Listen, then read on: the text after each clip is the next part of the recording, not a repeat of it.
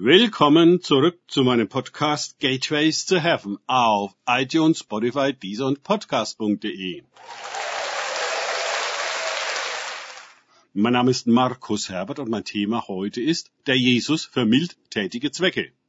Weiter geht es in diesem Podcast mit Lukas 1911 aus den Tagesgedanken meines Freundes Frank Krause. Während sie aber dies hörten, fügte er noch ein Gleichnis hinzu, weil er nahe Jerusalem war und sie meinte, das Reich Gottes sogleich erscheinen solle. Lukas 19,11.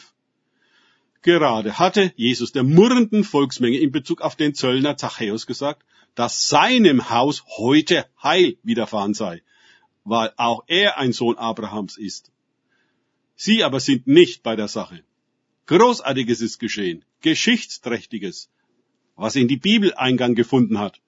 Die ganze Welt kennt heute die Geschichte von Zachäus. Aber dennoch sind die Hörer Jesu nicht bei der Sache Jesu, sondern bei ihrer eigenen Sache. Vielleicht haben wir gemeint, wenn wir oder unsere Gemeinde nur damals gelebt hätten und mit Jesus gezogen und ihn live erlebt hätten, dann gäbe es keine Glaubensprobleme. Dann wären wir alle tadellose Nachfolger Jesu. Aber dem ist nicht so. Dieses Volk bewies von einer Situation zur anderen, dass sie Jesus, der leibhaftig unter ihnen war, nicht einzuschätzen wussten und stets ihre eigenen Vorstellungen darüber hatten, wie er sein sollte. Im Kapitel 18, 35 bis 43 fuhren sie den Blinden an, den Mund zu halten. Aber Jesus kümmerte sich im Besonderen um ihn. In Kapitel 19, 7 murrten sie alle, weil Jesus bei dem sündigen Mann Zachäus einkehrte. Auch heute müssen wir davon ausgehen, dass sich viele Kirchen und Gemeinden womöglich ihre eigenen Vorstellungen über Jesus machen, die mit dem wirklichen Jesus wenig gemein haben. Hier jedenfalls hören die Leute nicht einmal dem originalen Jesus zu, sondern sind mit ihren Gedanken schon in Jerusalem, wohin Jesus unterwegs war.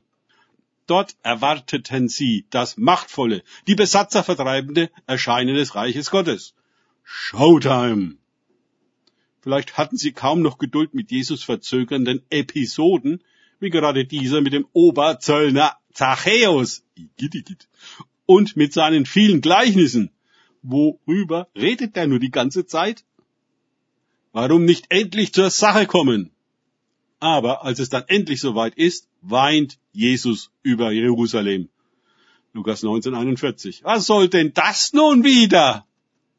Wir müssen uns selbst überprüfen, ob wir unseren eigenen Vorstellungen von Jesus und dem Christsein folgen oder wirklich seinen Vorstellungen und ihm selbst. Jesus ist nicht berechenbar. Er passt nicht in unsere religiösen Schablonen und benimmt sich genauso unkonventionell und gegen jede Erwartung und Regel wie damals. Man kann ihn nicht kennen, außer durch seinen Geist, der ihn uns offenbart. Ohne Offenbarung haben wir nichts anderes als unsere eigenen Interpretationen der Schrift. Ganz wie die Schriftgelehrten und Pharisäer.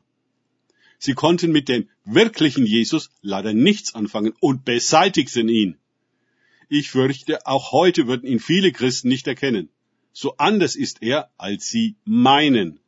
Auch sie würden Anstoß an ihm nehmen und sich über ihn ärgern. Für mich persönlich ist dies eine tägliche und dringende Frage kenne ich ihn selbst und kann er sich mir zeigen, wie er ist, weil ich ihn liebe und darum bitte? Oder laufe ich einer Illusion, einer religiösen Karikatur hinterher, einem Pseudo-Christus, dem Jesus für mildtätige Zwecke, damit wir steuerbefreit werden?